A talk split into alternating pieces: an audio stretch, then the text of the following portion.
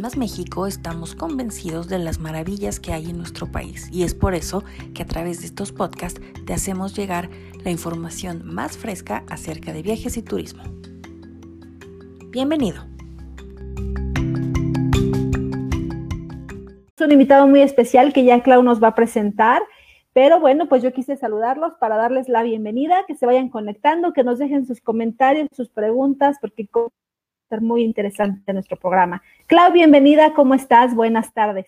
Hola Esme, buenas tardes, hola a todos, gracias por conectarse.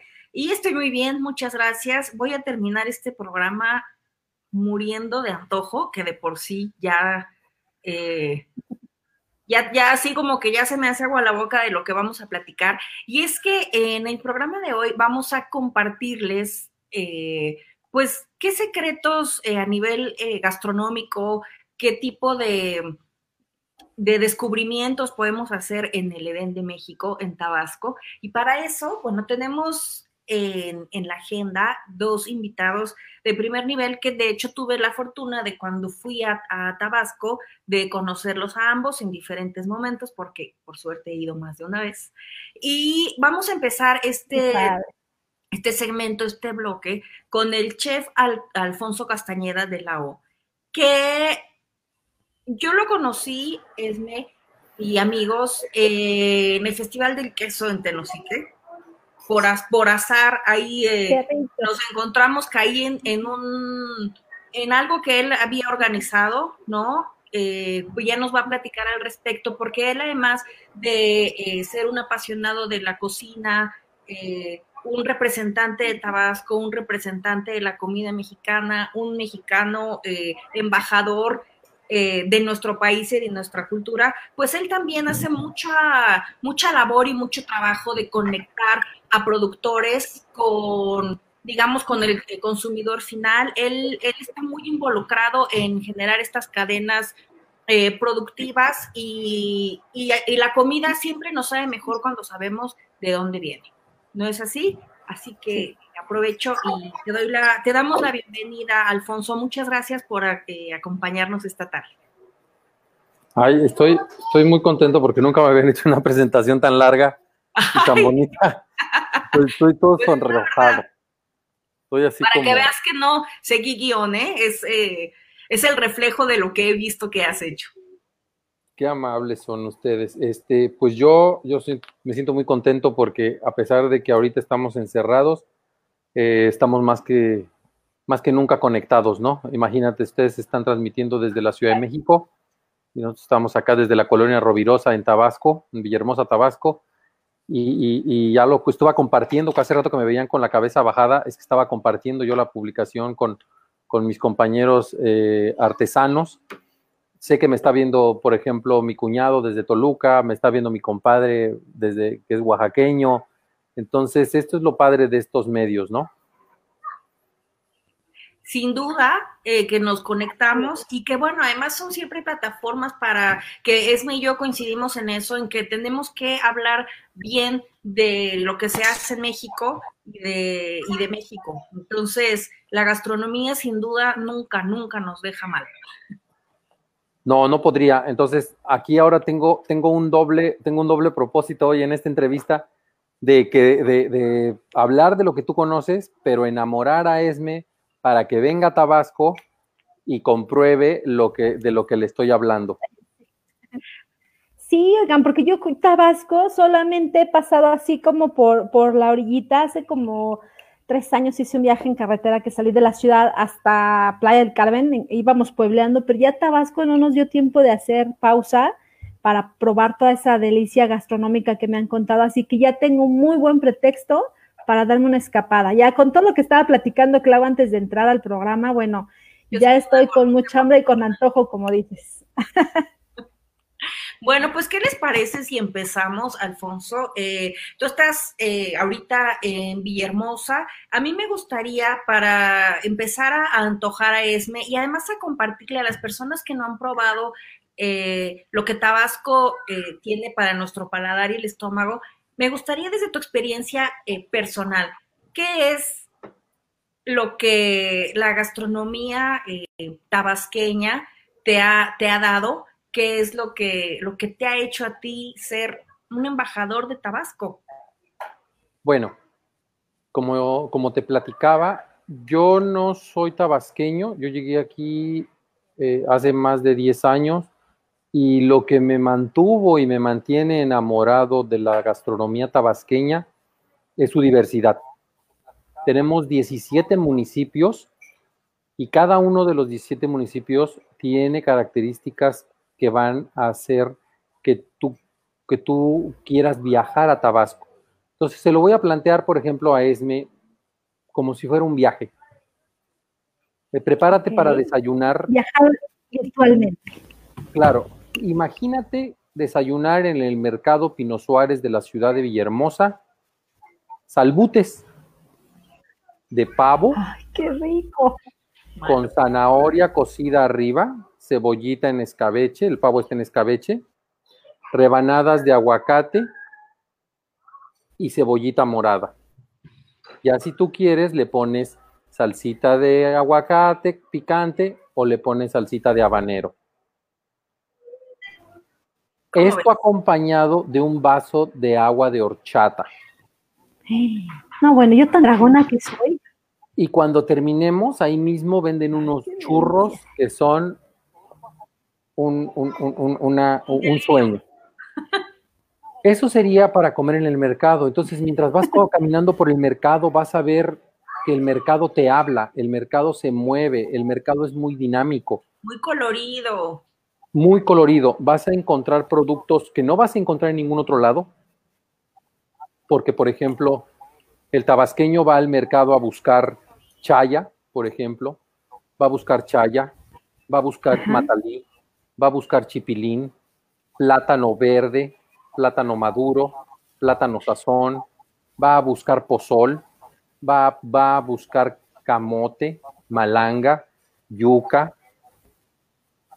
Eh, el tabasqueño nunca se aburre en su comida, porque el tabasqueño sabe que puede comer desde un puchero, que es nuestro caldo de res con verduras, que se sirve con arrocito acompañado a un lado, pero otro día también va a haber mole, si tú pides tu guisado, tú lo vas a tener que pedir, Esme, con una presa.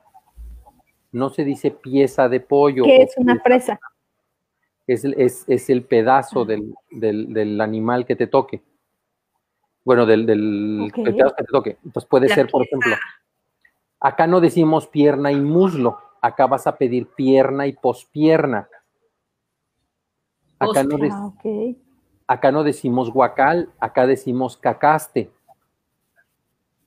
Cacaste, ok. Entonces, no sé, pero tú se me hace que eres ¿cómo, ¿Cómo dentro del mismo país hay tanta, hay tanta variación, no? A pesar de que es el mismo país, el mismo idioma, bueno. Y luego, mira, ya con esa copita de vino, también no, no, no, no. Hoy me están torturando con la comida. Mira, ¿qué pasa también? Por ejemplo, cuando te llevemos a comer, vamos a ir a comer a un restaurante de pescados y mariscos, preferentemente en Paraíso, por el Bellote. Entonces tú vas a pedir un cóctel de camarón y el mesero te va a decir frío, tibio o caliente. Y te vas a sacar de onda y vas a decir que... ¿Cómo cóctel caliente? Efectivamente. Te van a servir un vaso con un líquido blanquecino, con unos camarones preciosos que están calientes. Y aparte te van a dar un plato que tiene papa y zanahoria cocida y picada.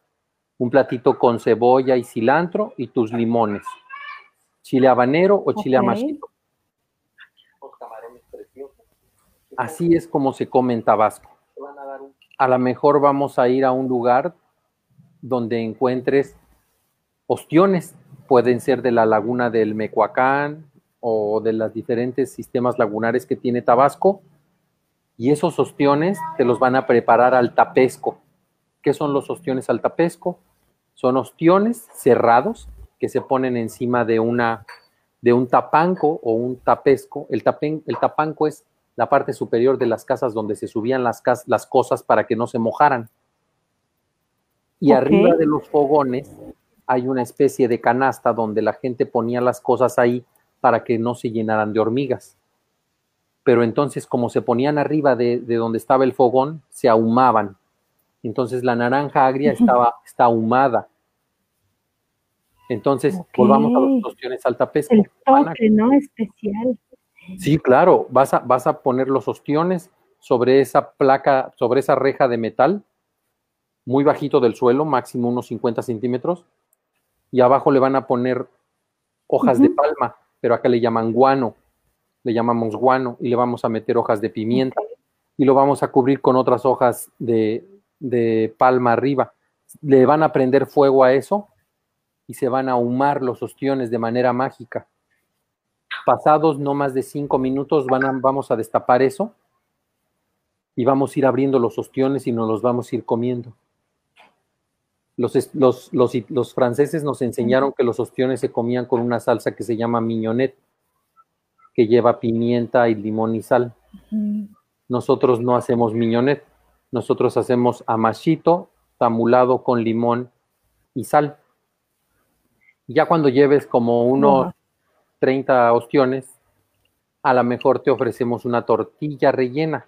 Pero ojo, tengan mucho cuidado cuando vengan a Tabasco y pidan una tortilla, porque las tortillas en Tabasco son muy gruesas. ¿Sí? Son gruesas y son grandes. Entonces, si andamos en un tema de pescados y marisco, les vamos a pedir que, la, que abran. Tiene una pancita la tortilla, que la abran y le metan queso Oaxaca o queso de hebra, como nosotros le llamamos. Generalmente va a ser de Balancán, de Tenosique o va a ser de Emiliano Zapata, como esos quesos riquísimos que probaste, Clau. Ay, deliciosos, y me traje, ¿eh? Y luego le vas a poner camarones. Entonces, los quesos y los camarones los vamos a poner toda esa tortilla en el fuego y se va a gratinar. Si te llevamos hacia Teapa, vas a ver esos plantíos que hasta donde alcance tu mirada de plátano, va a haber muy buen pan dulce, café. Si vamos hacia Comalcalco, vas a visitar una, plantación de cacao y vas a ver como un fruto, digo, este está seco, porque ya se secó, pero el, fruto de cacao es mucho más grande. Todavía tiene adentro sus, sus semillas. Estas semillas son cacao molido y tostado. Aquí tengo como para comprar unas tres gallinas porque acuérdense que el cacao era dinero. Moneda de cambio. Era moneda. Y vas a visitar lugares como Hacienda Jesús María, vas a visitar Hacienda La Luz, Hacienda Drupa, Hacienda eh, La Chonita. Entonces ahí vas a ver la magia de convertir el cacao en chocolate. Pero yo al chocolate no me quiero meter tanto porque sé que está Florencio con nosotros y que más tarde él nos va a conquistar con el tema del, cacao y el chocolate. Oye, Alfonso, fíjate, nos están preguntando, eh, aparte del peje lagarto, ¿cuál es el platillo más conocido de Tabasco? Y de hecho el peje lagarto a mí no me cautivó. Hay como mm. muchísimas cosas más deliciosas que más ricas. El, el peje lagarto es el platillo que mercadológicamente más ha funcionado pero no es del gusto de todo el mundo. Okay. Yo creo que el mayor aporte de, de Tabasco a la gastronomía es el cacao, y está en nosotros los tabasqueños hablar bien de Tabasco e ir incursionando en la gastronomía nacional. De ahí el trabajo tan importante que esté haciendo Ramón Torres, Gabriela, Gabriela Ruiz Lugo y por supuesto uno de los máximos cocineros que tiene México, Ricardo Muñoz Urita, que es tabasqueño también. Entonces, él nos, él nos recomienda que usemos la cocina mexicana con mucho tiento a la, par de la cocina tabasqueña. ¿A qué voy con esto? Si te voy a servir peje lagarto y lo voy a servir, por ejemplo, en San Miguel de Allende, Guanajuato, tal vez la audiencia no sea la apropiada para ver un peje lagarto en vivo ahí. Es un animal precioso, o espantoso. Y lo digo con todo respeto para el animal, porque no sabes qué trae la gente en la cabeza.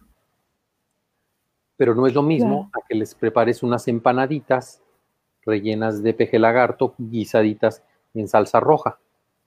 Que las degusten y después digan, oigan, este pescado me sabe como a jaiba, me sabe como al como a bacalao, ¿qué será? Ah, no, mire, es peje lagarto. ¡Ah! ¡Ay, qué, qué barbaridad! Yo he conquistado corazones con los quesos de Tabasco. O sea, darle de comer a la gente queso de Tabasco, los ahumados, ¿te acuerdas? Sí. No, es, es, a mí me sorprende cómo no es tan conocida la, estos productos de Tabasco como son los quesos. Me, me sorprendió mucho haber ido al Festival del Queso y probar cosas tan exquisitas y con gente que ha dedicado su vida por generaciones a la elaboración de quesos y que nosotros no los conozcamos en el fuera de Tabasco, ¿no? Que no sean tan conocidos fuera de Tabasco y, estos ingredientes de los que tú nos hablas, efectivamente, Peje Lagarto eh, es, un nombre, eh, pues mercadológicamente hablando, como bien dijiste, es, es el referente, pero hay muchas muchos otros ingredientes auténticos, únicos. Y en el caso del queso, o sea, ¿tú a qué atribuyes que no conozcamos tanto la cocina tabasqueña en el resto del país? ¿A qué no nos organizamos para hablar bien de ella? Todos quieren andar, o queríamos andar hablando por nuestro lado. Cuando nos empezamos a unir y empezamos a hacer las cosas de manera coordinada, empezaron a salir muy buenas cosas. Un ejemplo, no trabajo para ellos ni tengo nada con ellos, simplemente me gustan sus chocolates. Chocolates Adiu, Mira la calidad de este empaque. O sea, calidad. Calidad. Vamos a competir contra México, contra el mundo. Chocolates Walter, el chocolate mexicano más premiado del mundo. Chocolates Casep, con capacidad de vender chocolate en cualquier lado. Tienen tiendas en México y en Monterrey. ¿Qué pasa con los queseros? No se querían poner de acuerdo. El Festival del Queso ayudó a eso a estandarizar, a revisar las condiciones de higiene, a, revisar las condiciones de empaque. ¿Por qué? Para que venga una señorita muy guapa como tú, Claudia, venga al, festival y entonces lleve con toda seguridad a su casa en México un queso que sabe que de, acuerdo a las características que de los quesos que ella ha comprado, sabe que va a llegar hasta allá. Entonces, ¿qué estaba pasando? Que no estábamos poniéndonos de acuerdo. Eh, eh, hace Hace como cuatro años, Ricardo Muñoz Zurita nos abrió la puerta de sus restaurantes a varios cocineros tabasqueños y organizó el Festival de Tabasco en México, en sus restaurantes azul. Y entonces durante un mes se vendía gastronomía tabasqueña. A mí me tocó poner el picadillo de pavo. Ah, porque ojo, Esmeralda, nosotros no comemos guajolote, nosotros no comemos huilo, dicen en Guerrero en Michoacán. Todos comemos pavo. Bueno, para que se den una idea, en 30 días que duró el festival, se vendieron más de 14 mil platillos de picadillo de pavo. Eso es posible, tiene, tiene más de cuatro Dime, dime. Claro, claro. Fíjate que ah, eh, regresando un poquito al, al, tema del queso, a mí sí es algo que me sorprende. En lo personal, no, yo no sabía, por ejemplo, ¿no? Como dices, hay otras regiones que ubicamos de México, pero qué, bien que, se resalte eso de que la unión hace la fuerza de, de, ponerse de acuerdo, porque bueno, pues ahí ya tienen un pretexto más para los que somos ratones o que fuimos ratones en otra vida. Eh, eh, sería interesante, ¿no? Probar este tipo de gastronomía. ¿eh? Hablabas, por ejemplo, también del chocolate. Hablabas del chocolate, esas marcas que, que tienen eh, todo el perfil para, para perfilarse, valga la redundancia, como marcas internacionales y que son 100% mexicanas. Nos hablabas de tu experiencia cuando fuiste a uno de los países que es eh, pues máster en el chocolate. ¿Cómo, ¿Cómo, cuéntanos un poco sobre esa anécdota? ¿Cómo fue ir a hablarle a los, a los eh, que son expertos o más famosos en chocolate, hablarles de nuestro producto, en este caso de Tabasco, uno de los productos pues que más enaltece eh, al Estado. Cuéntanos esa experiencia. Bueno, fue, fue muy, me puso muy nervioso cuando me dijeron que íbamos a la fiesta del chocolate en Mons, en Bélgica, porque yo, pues obviamente, bendito Facebook, te vas y buscas y encuentras todo. Entonces yo vi chocolateros, escuelas, esculturas, o sea, chocolate, chocolate, chocolate, y dije, no, o sea, nosotros no tenemos nada que ir a hacer a llevar chocolate. Entonces dije, espérenme, vamos a llevar cacao, chile amachito, pimienta, vainilla, y vamos a conquistarlos. Y nos llevamos eso Llevaba yo un comal de barro, de comal calco.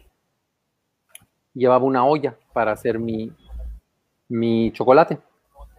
Y entonces en Madrid me rompieron el, el comal. Entonces me dio miedo, entonces yo agarré la, olla y me la traje todo el viaje, todo lo que faltaba del viaje, me la traje abrazada, porque dije, la olla no me la pueden romper. Llegamos con el embajador a Bélgica, a, Bruselas, y nos toca visitar al embajador. Y el embajador dice que no conocía las, las mazorcas de cacao. Entonces ahí me tienes a mí así como tlacuache, buscando en mi, en mi, mi morral. Y saco y le digo, mire, aquí tiene una mazorca de cacao. Y dice, oh, qué bonito, ¿me puede regalar uno? Sí, pues como no, imagínate, el embajador de México no conocía el cacao, ¿no? Nos vamos a la feria y sí, no sabes, grandes chefs chocolateros, grandes escuelas, mucho nivel. Entonces agarré, puse mi mesita, pusimos nuestra mesita, nuestros manteles coloridos, ya sabes cómo somos los mexicanos, y tendí mis cosas. Entonces la gente, me aprendí muy bien la frase, era chocolate show, que era chocolate caliente para beber, y ya. Y este, entonces le servíamos este chocolate caliente para beber, porque aparte fue en la calle, llovía, hacía un mendigo frío terrible, así como cuando estás en Zacatecas, en Puebla, en diciembre, hacía mucho frío, como en Toluca. Y entonces las señoras llegaban y me decían, le compro los aguacates. O sea, le decían al intérprete que le compro los aguacates. Y le digo, ¿cuáles aguacates? No traigo aguacates. Que sí, que esos aguacates. Le digo, no, señor, estos no son aguacates. Estos son cacao. ¿Y qué es el cacao? No, pues es chocolate crudo. Ah, chocolate crudo, sí, porque este cacao hay que tostarlo, o sea, le explicabas el, procedimiento del cacao, y la gente en Europa es muy, muy, muy educada, ¿eh? Y saben bien qué quieren, claro, Escuchan, si no se van, ¿eh? Entonces la gente se enamoró, compró las mazorcas de cacao, compró el cacao, compró la vainilla, la vainilla se la peleaban las señoras literalmente, este, la pimienta estaban vueltos locos porque pensaban que la pimienta venía de Madagascar o venía de alguna parte de África. Y les dije, no, momento, esta pimienta viene de Tabasco. ¿Y dónde está Tabasco? Esa pregunta es fuertísima. Esa, esa pregunta como mexicano pone como enojado. Y te baja a una realidad de decir, a ver, papi, tranquilo, porque la gente no ubica dónde está tu estado. Había gente que decía, Tabasco, ¿dónde hacen la salsa? No, no, Tabasco no es donde hacen la salsa, ¿no? Pero, pero al final quedaron muy contentos, se nos acercaron los chefs. La salsa tabasco. Se acercaron los chefs a aprender. Tienen. Sí, entonces el europeo, el europeo tiene la capacidad de crear grandes cosas con un producto que tiene que viajar tantísimos kilómetros. Imagínate nosotros que tenemos la bendición de tenerlo en el traspatio, el cultivo del cacao, pues era necesario que lo profesionalizáramos. Y de ahí, de, ahí, de ahí es donde viene la valía del trabajo de empresas como las que te mencioné. Y en el queso, el queso sí lo, sí lo reconocen en, a nivel nacional los productores de queso y saben que el queso de Tabasco tiene dos características básicamente. Son quesos ácidos y quesos salados. ¿Te acuerdas de eso? Sí, sí, sí. Porque es necesario.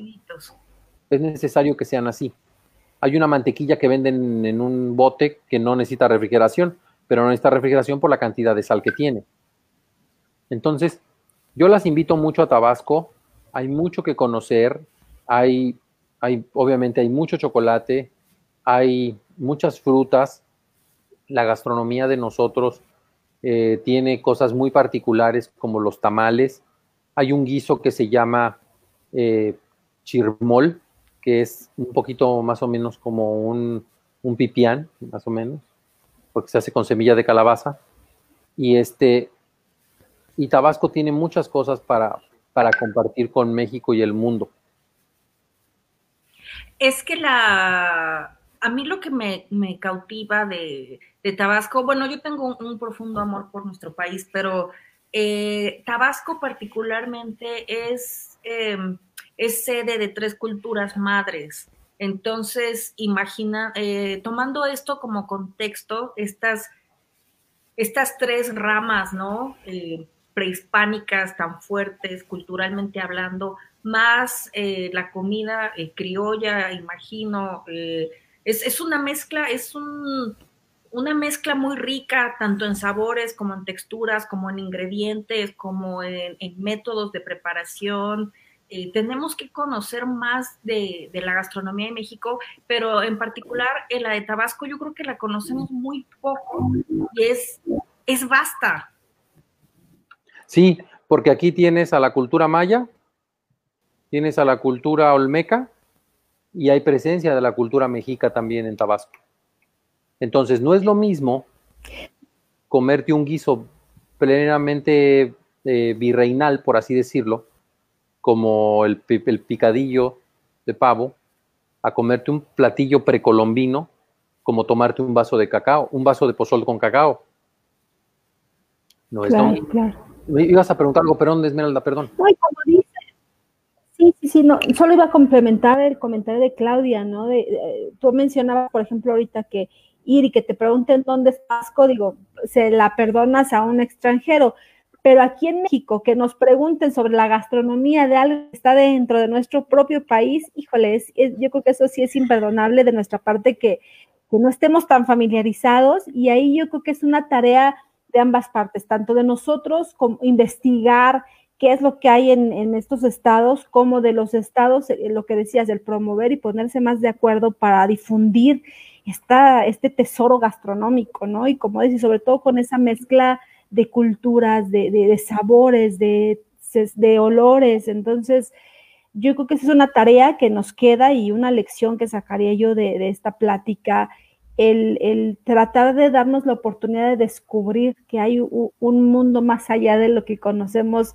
mercado técnicamente hablando, mercadológicamente hablando, ¿no? El, no quedarnos solo con lo que nos dice, investigar más allá. Y pues ya tenemos pretexto, Alfonso, para ir.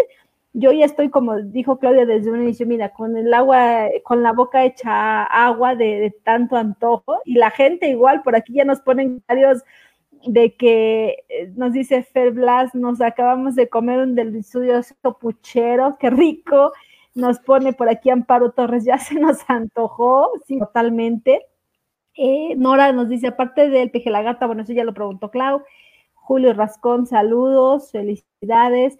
Marius Bora nos dice, el chef más agradable y con mucha enseñanza para dar, lo admiro muchísimo y aparte lindísima persona. Sí, fíjense que eh, coincido, se percibe cuando platicábamos con Clau es lo que le dije, el chef trae buena vibra, se le ve, se siente y bueno, ahora que hemos platicado, Alfonso, no, no nos equivocamos, la verdad es que tienes esa sensibilidad para transportarnos, ¿no? A través de, de las emociones, de los sazones y como bien dijiste, de enamorarnos con tu plática, así que esperemos que ya que se reactive esto, poder enamorarnos en vivo y en directo de toda esta gastronomía por él, también. Ah, sí. ¿Cómo? Una cata guiada, porque podemos hablar durante mucho tiempo contigo, Alfonso, y, de Tabasco y tal, pero ahora es esta conversación que fue en realidad un preámbulo. Eh, imaginen, imagínense todos una experiencia eh, gastronómica guiada por, por el chef Alfonso, es, es otro nivel. Así que al ratito nos comentas si haces cosas, eh, estas catas en línea, maridajes o algo, porque de verdad que vale mucho la pena, es, eh, es holístico. Tú, tú, sabes guiar muy bien a, la audiencia durante estas experiencias y ese es un valor agregado al, al, paladar, ¿no? A lo, que, a lo que podamos degustar. Y eh, vamos a, a, darle acceso a nuestro segundo invitado que es eh, un lujo poderlos tener a los dos y, y a ver, ahorita ya que se ponga don Florencio, los, saludamos bien, porque ya estaba, ¿no? Yo vi un saludo ahorita desde Ohio. Sí, este, Michelle Pérez, saludos. Sí, Ohio. Bueno, don Florencio. Don Florencio, como sabía que íbamos a tener hoy este programa, dijo, bueno, yo me voy a la, a la hacienda porque quiero mostrarles eh, esta otra parte de que es un producto eh, turístico, pero que es el preámbulo del, del chocolate que, que, que, tú fuiste a, a, ver a Europa, Alfonso, porque es, es la materia prima eh, y el alma, ¿verdad? Florencio, buenas tardes. Ahí está. Ay, creo. Florencio? Es una parte de, que es un hable, punto hable. pero que es No, hable acá. de Florencio. Buenas tardes. Muy buenas tardes. Bienvenidos a la Hacienda Cacautera Jesús María. Florencio, Don Florencio, Hable. Ah, es acá, es acá. Allá no me es que lo tiene, Muy buenas tardes. tiene el audio, me parece, en dos eh, aparatos.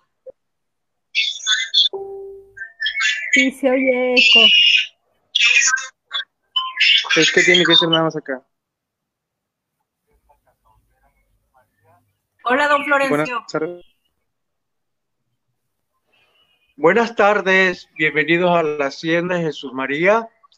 Vamos a, pl- a platicar en este espacio porque hablar de eh, cacao, de chocolate, de tradiciones y costumbres, se necesita más que un año, más que un año. Pero vamos a hacer una esencia, qué es el cacao, qué es Tabasco, qué es identidad, qué es origen y cuál es la misión de mi maestro que he asimilado para transmitir nuestra cultura del cacao y el chocolate real tabasqueño como alimento, no golosina, ni lo mande Dios que algún día que hace chocolate vaya a ser un chocolate de esos que abundan por ahí, Bueno, don Florencio, un chocolate real, muchas gracias Tabasco. por, eh, por conectarse y lo, lo prodigioso y lo bueno de- del, del cacao es que es tanto nos puede alimentar como puede crear estas golosinas que es lo que lo que, dado, lo que ha dado la vuelta al mundo y lo que hace encantar a, a gente en, todo el planeta. Yo sé que ustedes allá en la hacienda hacen unas experiencias eh, para sensibilizar a los visitantes y a los turistas acerca del proceso eh, y del valor alimenticio del cacao. ¿Nos quiere platicar al respecto? Muy bien. Como premisa básica, como esencia, como misión, como visión y sobre todo como Tabasco, como origen, como identidad, transmitimos a cada uno de los visitantes, desde kinder, universitarios, esos grandes másteres que están, son doctores, doctorados, grandes chocolatier, vienen a ver de una manera con los cinco sentidos, una experiencia narrativa vivencial real. El proceso del cacao al chocolate. No con diapositivas, no echando verbo, no, cortando el fruto, abriéndolo, mostrándolo. Y ahí empezamos con los cinco sentidos a probar. Sentir ese aroma que te empieza a enamorar, a transportar por mundos mágicos. Sentir, escuchar esos pájaros, esos animales que hay en la plantación de cacao y sobre todo que ese corazón empiece a latir y asimilar nuestra cultura del cacao, del chocolate real de Tabasco. Esa es una de las misiones de la Hacienda Jesús María, transmitir y sobre todo enseñar a respetar, a valorar lo que un chocolate debe ser como un real alimento. Don Florencio, dentro de los visitantes que, que acuden a la hacienda, ¿qué es lo que usted considera que les guste más? Eh, ¿Cuál piensa usted que sería el, el, producto estrella de este recorrido o el, el momento cumbre de este recorrido?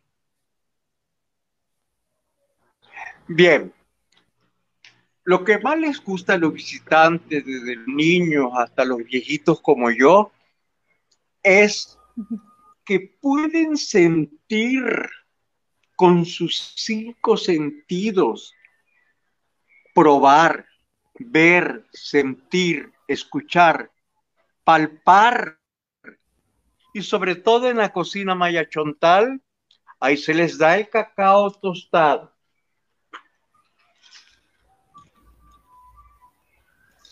te quitan la cáscara.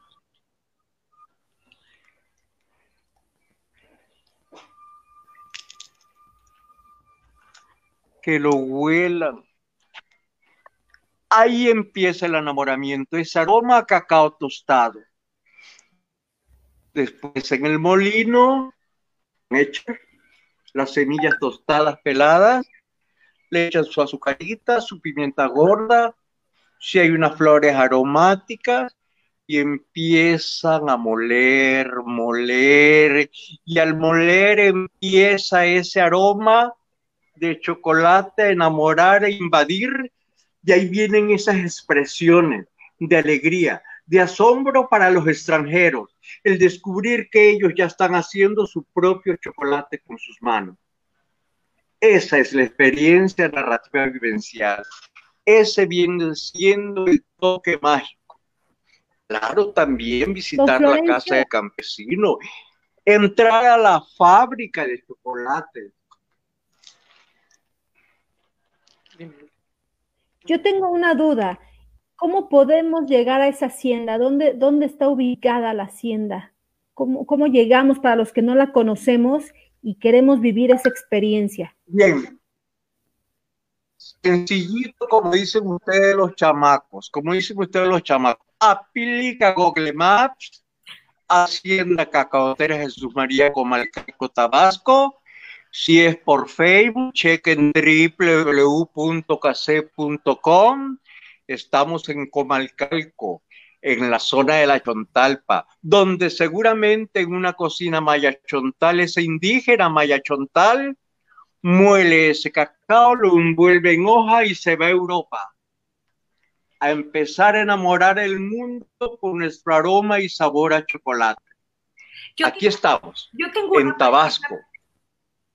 Muchas gracias, don Florencio. Yo tengo una pregunta para los dos, para Alfonso y para eh, don Florencio. Eh, los dos conocen el cacao, conocen la, eh, la experiencia, la, la reacción de las personas al enfrentar, bueno, al descubrir el cacao, pero ¿qué piensan ustedes que, que distingue más a, a Tabasco? Porque Tabasco hace bombones también deliciosos y chocolates, ¿no? Golosinas, como dice don Florencio. Y, y bueno, y tenemos esta materia prima, esta riqueza, que es eh, lo que cada uno desde su punto de vista y experiencia creen que distingue más a Tabasco? Bien, identidad, origen, porque en cualquier museo del mundo, ahí aparece el puntito amarillo, rojo, naranja, verde de Tabasco, donde hay mapas históricos de la ruta, donde sale por primera vez ese chocolate, obviamente llega a España y de España, se difunde a Europa, a las colonias donde empiezan a sembrar cacao. Esa es la historia. Eso es lo que vienen a buscar principalmente a conocer los extranjeros. Eso es lo que distingue a los por allá a los extranjeros y lo de aquí a reafirmar. Porque se preguntan, ¿será cierto que es en Tabasco? ¿será cierto que aquí se hizo ese chocolate?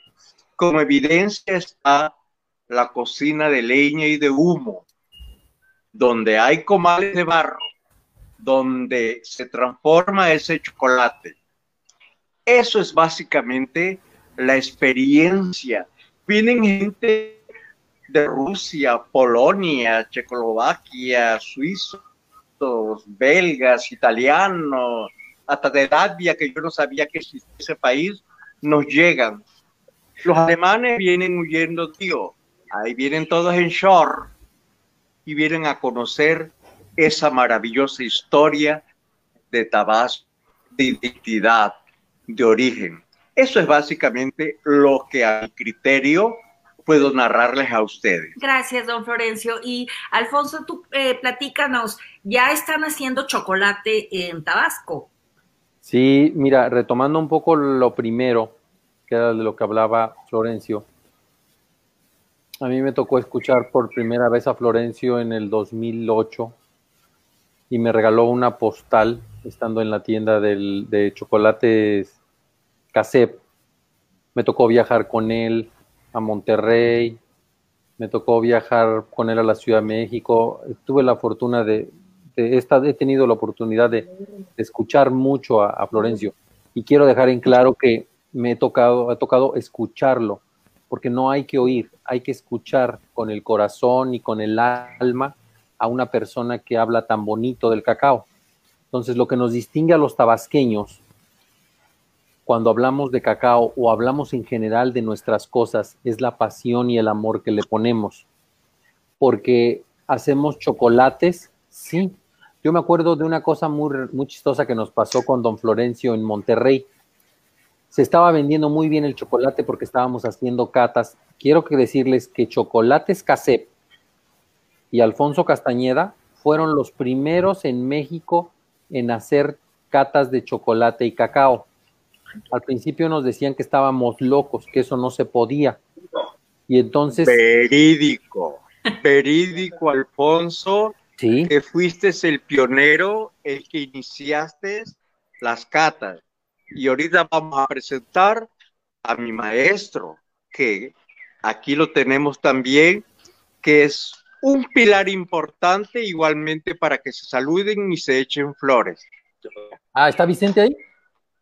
Estás en línea, Vicente. Oh, Entonces empezaron tardes. vino y un cacao. lujo. ¿Qué tal, chef? ¿Cómo está? Es un lujo tener a Vicente. Hola, Vicente. Vicente podría llamarse Buenas como, tardes. como mi padrino de cacao. Gracias a Vicente entendí el proceso del cacao. Ca- Vicente fue la primera persona que nos abrió las puertas de su, de su planta para elaborar bombones. Y los bombones que elaboramos con, con chocolates Casep viajaron a muchas partes de México y el mundo. Y, y Vicente me enseñó que las cosas se tenían que hacer de una forma, de una forma y seguido de una calidad. Este, yo les platicaba a Vicente, les platicaba a Vicente Florencio a las chicas cuando estuvimos en Monterrey y entonces este no se vendía, no se vendía la manteca de cacao. Entonces yo les dije, espérenme tantito, ahorita vendemos la manteca del cacao. Y entonces el, el reto era vender medio kilo de manteca de cacao. Entonces agarré y pasaban las personas y le decía, oiga, tiene sus manos muy, muy maltratadas, déjeme le echo manteca de cacao y mire qué bonitas le quedan. Y de verdad, la manteca de cacao es una magia en, en, en, en, como un producto de belleza. Y total que vendimos toda la manteca de cacao, nos fue muy bien. Y, de verdad que, que, yo les agradezco mucho a Florencio, a Vicente, a Doña Queta, a sus hijos, por, por, porque ellos formaron las bases de lo que yo soy hoy en día. Tú me preguntaste hace rato que qué me hizo quedarme en Tabasco, la gente como Vicente, la gente como, como Florencio, la gente como, como ellos que trabajan y, y, y, que le ponen tanta pasión y tantas ganas a lo que hacen. Y mucha calidad, además. No, la calidad es otro rollo. Intrínseco. Muchas gracias, Vicente, por eh, unirte también a esta transmisión. Pues qué padre, ¿no? Este, bueno, antes que nada, pues muchas gracias por la invitación y por incluirnos dentro de este, de este evento que llevan a cabo.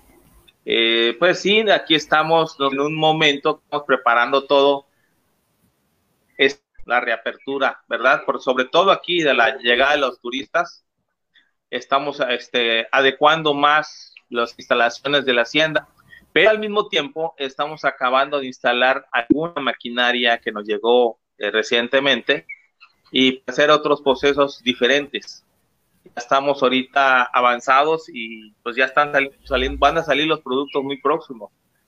Tenemos, vamos a sacar lo que son los, los pises, eh, así como también vamos a sacar productos eh, ya de, una manera más escrita, ya en otra forma de, de, empacado, ¿verdad? Nos llegaron otras empacadoras diferentes, al igual que equipos también como pues detectora de metales, para, que, para, para ampliar más la gama de productos y también para tener un mayor control de calidad. Eh, por otra parte, eh, quiero comentarles en cuestiones de cacao que pues hemos tenido una excelente cosecha este año. Eso es algo que para los productores de cacao pues es muy bueno, ¿verdad? Dentro de todas las, el tema de la pandemia, de todo lo que se ha llevado a cabo, el productor de cacao este año le, fue, le está yendo muy bien eh, aparte, no nada más que tuvo una buena cosecha, sino también una gran demanda de cacao, del, del el precio estuvo muy bueno para los productores de cacao. Es algo que pues nos llena también de felicidad, porque todo esto conjugado, ¿verdad? Es una, una derrama económica que por alguna parte entró el dinero, ya que todo estaba muy, muy cerrado, muy congestionado, ¿verdad?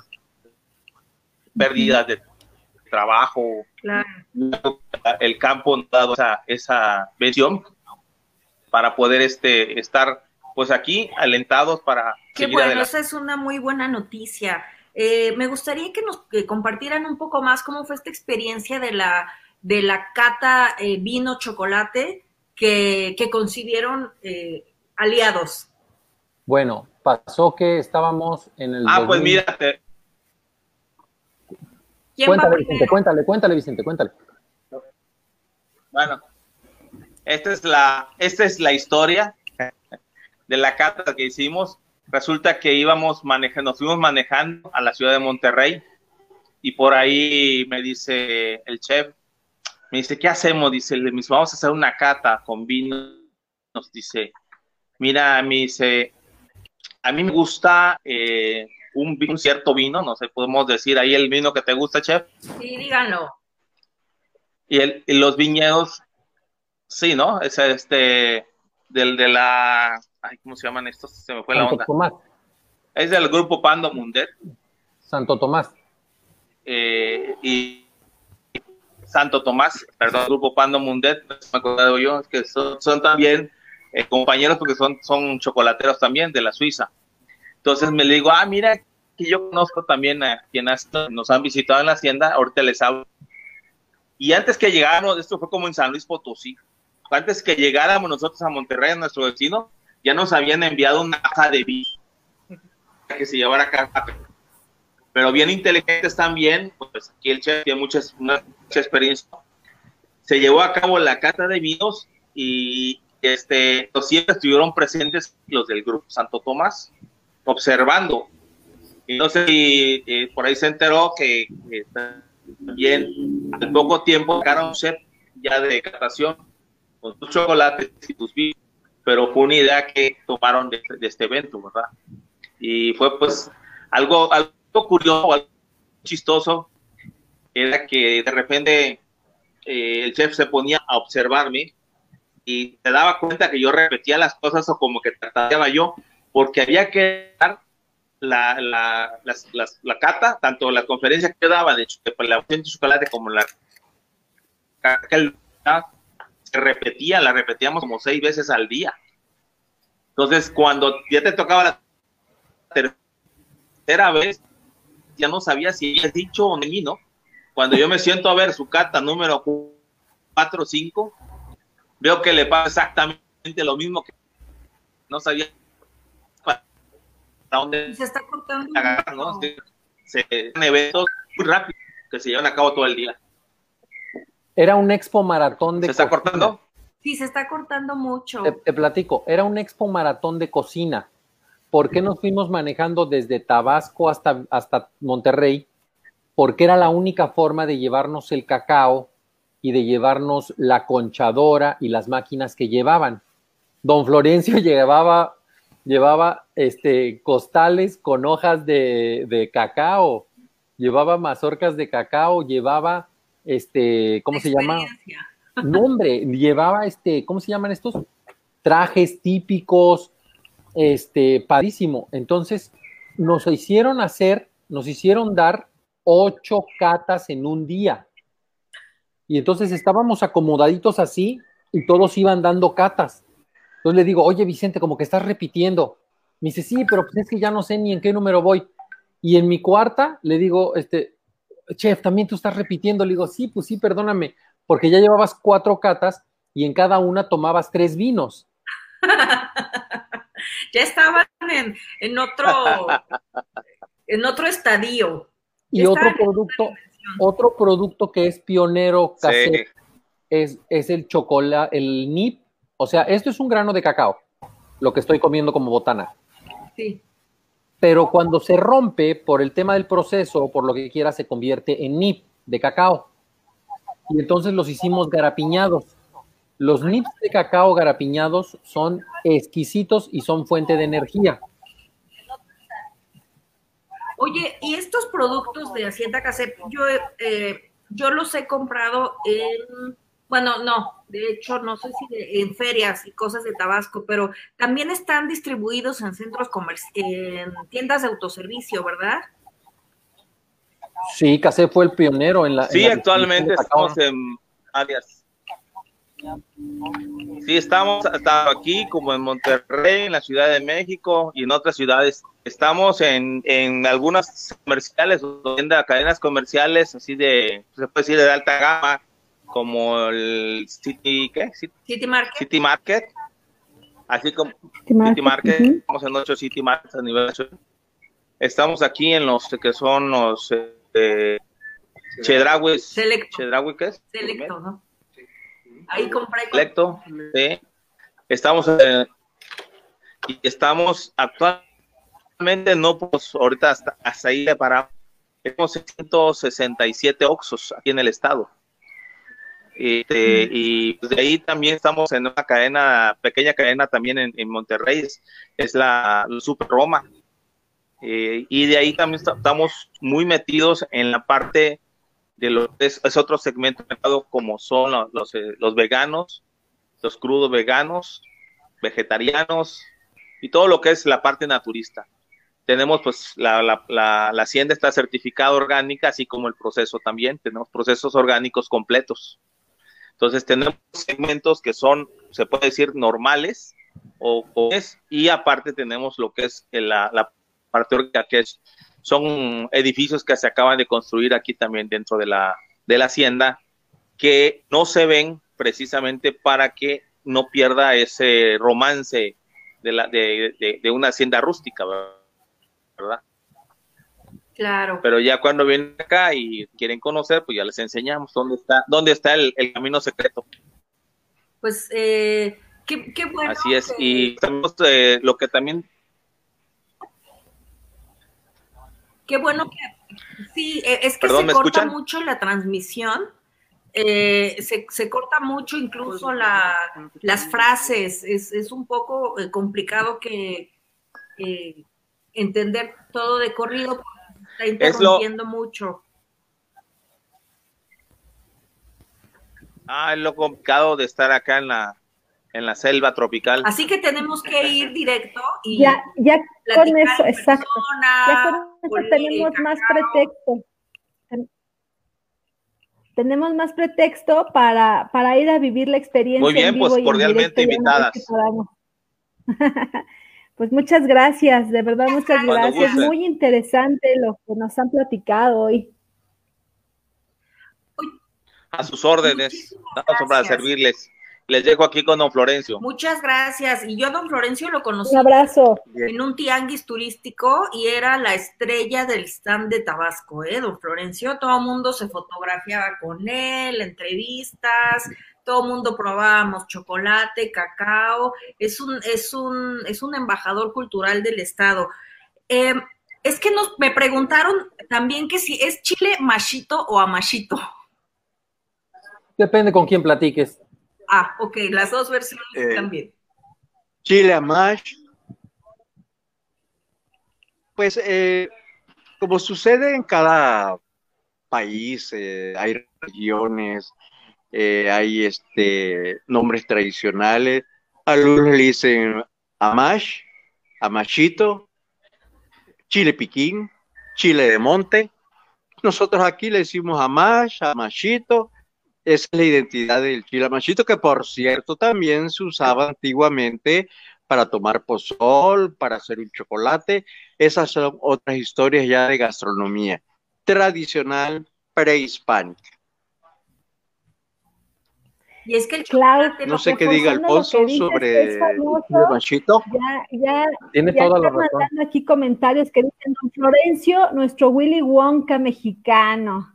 Por aquí nos dicen que también eh, que Don Florencio es un apasionado del, del cacao. Y sí, ha- hay muchos comentarios echándole porras a Don Florencio. Gracias. Es que Florencio Bien, recibe pues, lo que da. Recibe, Florencio, tú, re- tú has recibido tanto cariño porque tú eres el cariño que le pone a las cosas que dices y haces.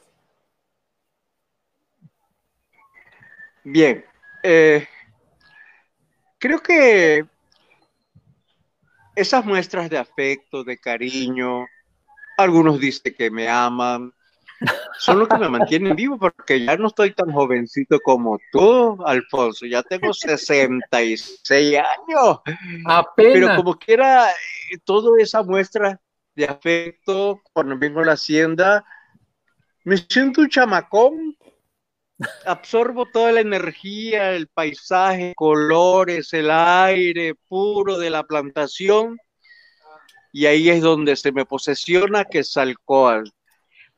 Oiga, don Me aloco hablando, me aloco hablando, me aloco hablando. pero esa es la ventaja de Creo consumir que ese es el secreto de la juventud. ¿Cuál es, cuál Sí, es de, de comer de cacao? ¿Cómo lo, cuál es lo que usted prefiere? Bien, ni tan dulzón ni tan amargón. Un 60%. Que tiene poquita azúcar, me da energía. Y el 60% tiene mucha teobromina, que me activa la dopamina y me hace ser feliz, feliz, feliz. Creo que ese es el secreto también, que a diario debemos de comernos un cachitito de cacao puro, hablando de chocolate, chocolate real, sin grasa vegetales, sin sabores ni colores artificiales, ni lo mande Dios, me persino con la Bueno, izquierda a ver si se vale, se que algún día casé vaya a hacer este tipo de chocolate. Pero es que hay personas que les gusta. Esa es la receta. Ese es, su, ese es su secreto, eso es lo que a usted más le gusta. Si te fuera de Tabasco es lo que extrañaría. Pero es que hay que, hay que entender algo. Claro, La igual mujeral. El Claro. si quieren conseguir novio, regálenle mañosamente al pretenso su porción de chocolate para que se les alborote las feromonas y ahí viene, ya saben ustedes. Qué, Claro buenos sí. consejos de don Florencio. ¿Qué es lo que nos Qué comentabas. Alfonso? Que había que entender que Hay que entender que, que los tabasqueños que nos dedicamos a esto del chocolate y el cacao, con el tiempo, muy poquito, muy rápido, nos volvemos bien chocantes y nos dejan de gustar los chocolates comerciales y valoramos los chocolates cargados de cacao, de sabor. Eh, valoramos mucho una buena taza de chocolate, ya sea hecha en agua o en leche. Y por ejemplo, a mis hijos, mis hijos crecieron, o sea, ellos tienen 5 y 6, 5 y 7 años, 6 y 7 años. Ellos crecieron comiendo chocolate casep. Ya después comieron otras marcas, pero ellos empezaron con el, con el 60, de, con el 60, porque hay que decirlo también, honor a quien honor merece. Chocolates Casep fue la primera chocolatera que empacó sus chocolates indicando el tipo de cacao y el porcentaje del cacao. Eso es muy importante. Entonces mis hijos, desde muy chicos, comen ese tipo de chocolate. Mateo lo que más aguanta es el 70. Y entonces si a esos niños se les ofrece un, un chocolate de estos que tienen nombre de Carlos o nombre americano, No. que, que tiene así de cacao y así de azúcar, así de azúcar, los niños ya no lo quieren. Los niños valoran un buen vaso de pozol con, con cacao. Los niños valoran bien y lo buscan sus dulces típicos tabasqueños, su dulce de coco, su dulce de leche, su oreja de mico. Entonces, cuando tú te vuelves, cuando tú acostumbras a esta boca que Dios te dio a comer chocolate de a de veras, es muy Ya no difícil quieres que tú- más. ya no quieres, ya no quieres. Se acostumbra uno a lo bueno. Así es. Así es. Oigan, pues ya se nos está, se nos está yendo el tiempo, ahora sí que se nos fue como agua. Chocolate Eh, la verdad es que son pláticas que, que se pierde uno, se enamora uno con estas pláticas y pierde la noción del tiempo. Esperemos que podamos ir a, a la hacienda a probarlo muy pronto, a degustarlo. Y me gustaría escuchar sus comentarios finales. Don Florencio, ¿qué nos recomienda para cerrar este programa, para invitar a la gente a seguir disfrutando del cacao? ¿Qué recomienda para cerrar el programa, don Florencio?